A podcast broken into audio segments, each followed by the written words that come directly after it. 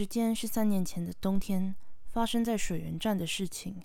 当时的我住在公司的宿舍，现在我已经搬出来了。那天我在水源站对面的内衣店前面等要去公司宿舍的公车。那时候的公车忘记是一小时一班还是三十分钟一班了。反正我那时候错过了刚在我眼前跑掉的公车，所以一定要等。但那天实在是太冷了。当我正在想着要不要去咖啡店喝咖啡打发时间的时候，突然有一个人跟我搭话了。我原本以为是个男生，因为头发短短的，但是整体看来五官看不出性别。后来我看到了微微隆起的胸部，所以我认为应该是个女生。那个人来到我的面前跟我说话。那个，嗯，从刚刚开始我就看到您了。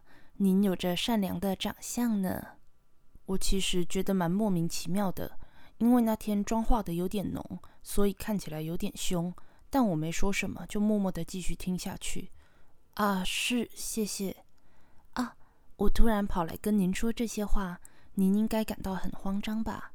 嗯，并不会的。嗯，请问您是学生吗？看起来年纪很小诶。我不是学生。啊，那请问您贵庚？我二十岁，当时我高中毕业后就直接就业了。请问您是在圈圈公司上班吗？是的，我正在等公车。原来如此，我知道了。因为您长得太善良了，所以才跟您搭话的。后来他又说了什么东西，我已经没有印象了。他讲完就离开了。虽然我看到他离开后，又开始跟周围的人搭话交谈。什么嘛？原来不是只有我啊！于是我便渐渐淡忘这件事情，然后我完全忘了这件事。在这件事发生一个月后，也就是十二月的时候，原本我周末都会待在宿舍，而这个月只有两到三次才会回老家。有一周的星期五，我决定要回家；星期一的时候再回到水源。我这次一样在内衣店前站着等公车，有一位老奶奶向我走了过来。哎呀！小姐，我的手真的是太冷了，可以借我手套吗？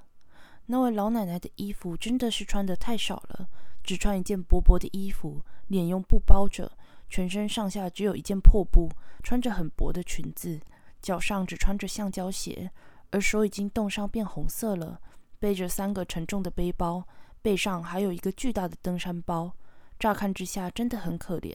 因此，我便借了我的手套和围巾给老奶奶。我帮老奶奶缠上围巾后，便问了她要去哪。如果很近的话，我可以帮他把行李一起拿过去；稍微远一点的话，帮他叫计程车。老奶奶，请问您要到哪里呢？我要去找我儿子，我来找他的，我要找他。老奶奶一直不断地跟我说着儿子的事情。奶奶虽然看起来是身心障碍者，但因为我的亲奶奶也患有痴呆，因此我可以理解跟怜惜奶奶现在的状况。突然，奶奶把行李拿了起来，往内衣店旁边的小巷看了过去。啊，现在真的过了有点久，我已经不是很记得了。反正好像在小巷后面的商场、娱乐场类似的地方。但是就算是娱乐场，也不是单纯的那种娱乐场合，有点像是大叔大妈会开心玩的那种娱乐场，还有很多夜总会、歌舞表演和生鱼片的商店。无论如何，并不是常见的地方。老奶奶开始往那边走了过去，我姑且也拿着老奶奶的行李先跟过去。但是行李比想象中轻很多。我提起了那两个用布包起来的行李，跟体积相比，真的是非常轻。现在想来，应该是棉花之类的东西吧。总而言之，我跟着老奶奶走。老奶奶虽然背都弯了，年纪看起来也很大，但是步伐却相当的快。前一天晚上因为下雪的关系，地板变得很滑，而我刚好穿着马丁靴，为了不滑倒，我很小心地一边看着地板，一边紧跟着老奶奶的背后走着。走着走着，我渐渐觉得很奇怪，怎么往人烟更稀少的地方走去？附近有很多没有主人的商店。看起来冷冷清清，人迹罕至。我第一次知道水源原来有这样的地方，但是那时候我才刚进公司五个月左右而已，所以其实也没有好好逛过水源站就是了。无论如何，当我进入那个小巷弄的时候，其实我有点害怕，但是我没想到老奶奶可能会伤害到我。虽然现在网络上有很多要小心老奶奶之类的言论，说这是新型的绑架方式等等，这种警告很多，但是三年前并没有这么详细。我对于这些也不是很感兴趣，所以我便毫无疑问地一直跟着老奶奶。虽然现在想来，觉得我根本就是笨蛋。然后老奶奶在一户人家前停了下来，并回头看着我。我想着应该就是这里了吧，便把行李放了下来，转身准备离开的时候，老奶奶抓着我的衣服跟我说：“都到这里了，喝杯茶再走吧。”我说：“没关系，不用了。”但老奶奶抓住了我的手臂，并把我拉进了屋子。他打开了绿色大门，进去里面，叫我坐在一个像是大厅的地方。然后他进去了厨房。我环顾了四周，看到了对面房间开着的门缝中。有人的眼睛，但你跟我对到眼后，门就关了。我立刻觉得这真的很奇怪。我对老奶奶说：“那个，我要离开了。”然后急急忙忙地站起来。老奶奶看到便跑了过来，问我要去哪里。不是说要喝杯茶再走吗？是因为没有好好招待我吗？对不起，不能就这样让我离开。等等，我很害怕，于是快步地往大门的方向走过去。突然，大门一下子被打开，有两个人进来了。我一看到脸，就发出了惊恐的声音，就是一个月前我在水源站遇见的那个看不太出性别的人，后面跟着一个戴着针织帽的男子，看起来年纪大概四十左右。两个人进来了，那个女人看到我之后就说：“为什么这么急着要离开呢？”便把我往后推，我的手臂同时被老奶奶抓着。那时候我发现事情真的变得很诡异。我试图拉着老奶奶的手臂，跟她说：“我有事情，我现在真的必须要离开了。”但老奶奶的手臂力量大到我没办法拉着她的手。那个女人一边笑着，一边说：“进去坐着讲话吧。”我了解到现在的状况，并领悟到没办法摆脱这些人逃出去了。但我仍然想逃跑，于是决定先默默地坐在地板上。老奶奶又一次去了厨房。那个女人坐在我的对面，而男人坐在我的旁边。那个女人双手交叉站了起来，说：“不好意思，吓到我了，并且不是想要伤害我。我的注意力都在对面的那个房间，门开了一点点，但是我什么都没看见。而就算我什么都没做，还是感觉有人在盯着我。我真的很想逃跑，但是我旁边坐着一个男人，所以我没办法。同时，老奶奶在类似托盘的地方煮着东西，泡了三杯，但给了我纸杯，给了另外两个人茶杯。”拿到纸杯后，我把鞋子脱掉，走进去里面。那个女人跟着我进去，男人则坐在角落。老奶奶又不见了。那个女人开始跟我讲话，但是内容我已经不记得了，好像是宇宙如何创造万物之类的话题，一听就知道是宗教的相关话题。那个女人在跟我讲话的过程中，一直问我为什么不喝茶啊，茶很好喝之类的话。该死！老实说，我吓到不行，还敢喝茶吗？所以我一边打哈哈，一边说啊是，一边假装在喝茶。女人一直在我旁边说着话，我稍微偷看旁边那个男人，他正坐着看书。所以我认为机会只有这时候了。我举起脚踢开了我面前的那个女人，她痛苦的大叫。同时，那个男人看着我，我把我手中的茶往那个男人的方向洒去，然后开始拔腿狂奔。当我抓住了大门时，该死，大门门锁是锁着的。门栓也被固定了，我在打开的时候一定就会被抓住。于是我选择改往院子的方向跑。在角落，我发现了一个没有狗的狗窝，还有各种用品都摆在那里。我踩着它们，然后爬上了墙壁。在碰到墙的那一瞬间，我看到了就在我身后那个男人已经追了过来。我几乎都要尿出来了。当我爬到墙的另外一边时，我看到那个男人也试图要翻墙。我立刻站了起来。并捡起旁边的小石子，往男人的手指刺下去。男人啊的大叫，并抓着他的手指。我将石头往那个男人的脸部丢过去后，又立刻逃跑。在其中，大门打开了，女人也追了过来。我那时候真的用尽全力在奔跑，但是要去哪里我也不知道，所以我只是穿过一个又一个的小巷。但是我的体力不是很好，大概有三年都没有好好认真的跑步了，导致我真的非常的累。我的速度开始慢下来，再这样下去，我想我很快就会被抓住了。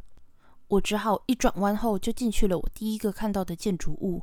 我刚走上楼梯往窗外看，就看到那个男人在周边不断跑来跑去。那个女人则是进入了我对面的建筑物，但是那个建筑物的门是锁着的，所以女人离开了那个建筑物，并进入了我所在的这个建筑物。我的老天！所以我什么都没想，就直接无声无息地再往楼上走。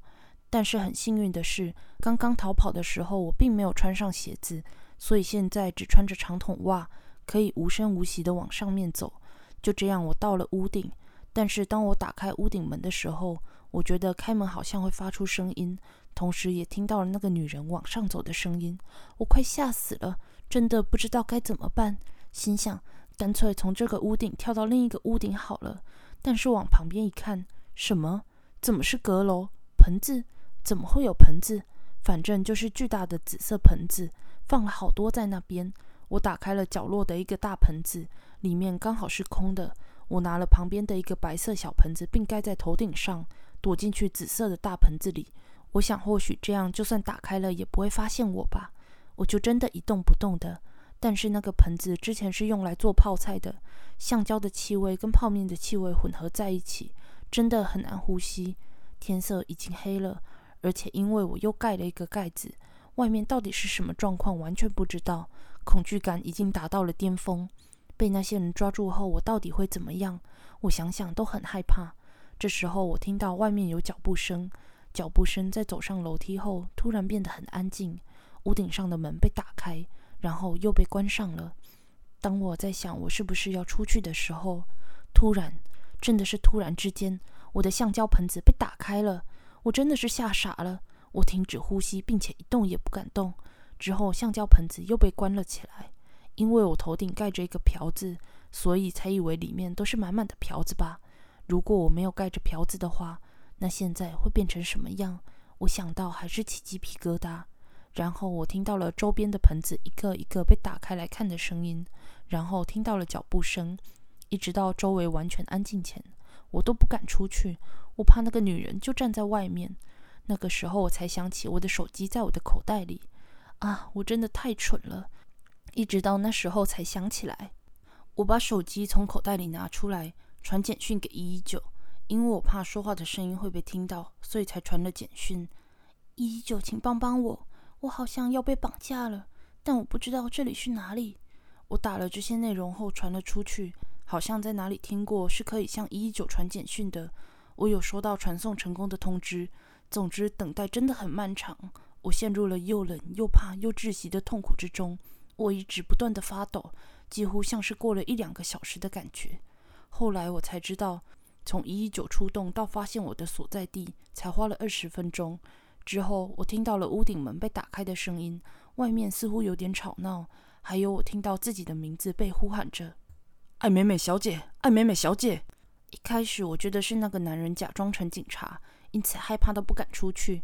之后，我听到了无线电的声音，人们说话的声音，我才慢慢地打开盖子，探出头看到穿着警察和一一九急救员的衣服的人们。我猛然站了起来，一边说着：“请救救我！”所有人都惊讶地看着我。但是不管怎么样，我还是一边大哭一边说：“请救救我！”就这样，我坐上了救护车，然后接受警察的调查。虽然我那时候没有发现，但是我的脚已经肿了起来，而且不断在流血，应该是在逃跑的时候受伤的。再过了两周左右，听说警察把他们都抓了。原来那些人打着宗教的名义，向信徒喂药让他们中毒，再指使他们去偷钱，是个为宗教集团的组织。有些信徒们甚至为了要吃药，还卖掉自己的器官。然后这些人会将信徒介绍给中间商，并收取介绍费。总而言之，这种集团真的是……不过也不是集团，因为只有两个人和一名老奶奶。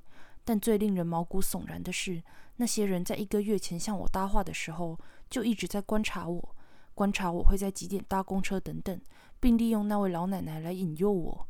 因为这件事的关系。我到现在还在精神病院接受治疗，现在我也无法去水源站附近了。如果要去那边，至少要有三四位以上陪同我一起。我也从宿舍搬出来了，怕到时候他们会去我的宿舍找我，并且报复我。还有，现在我已经没办法再帮助需要帮助的年长者了。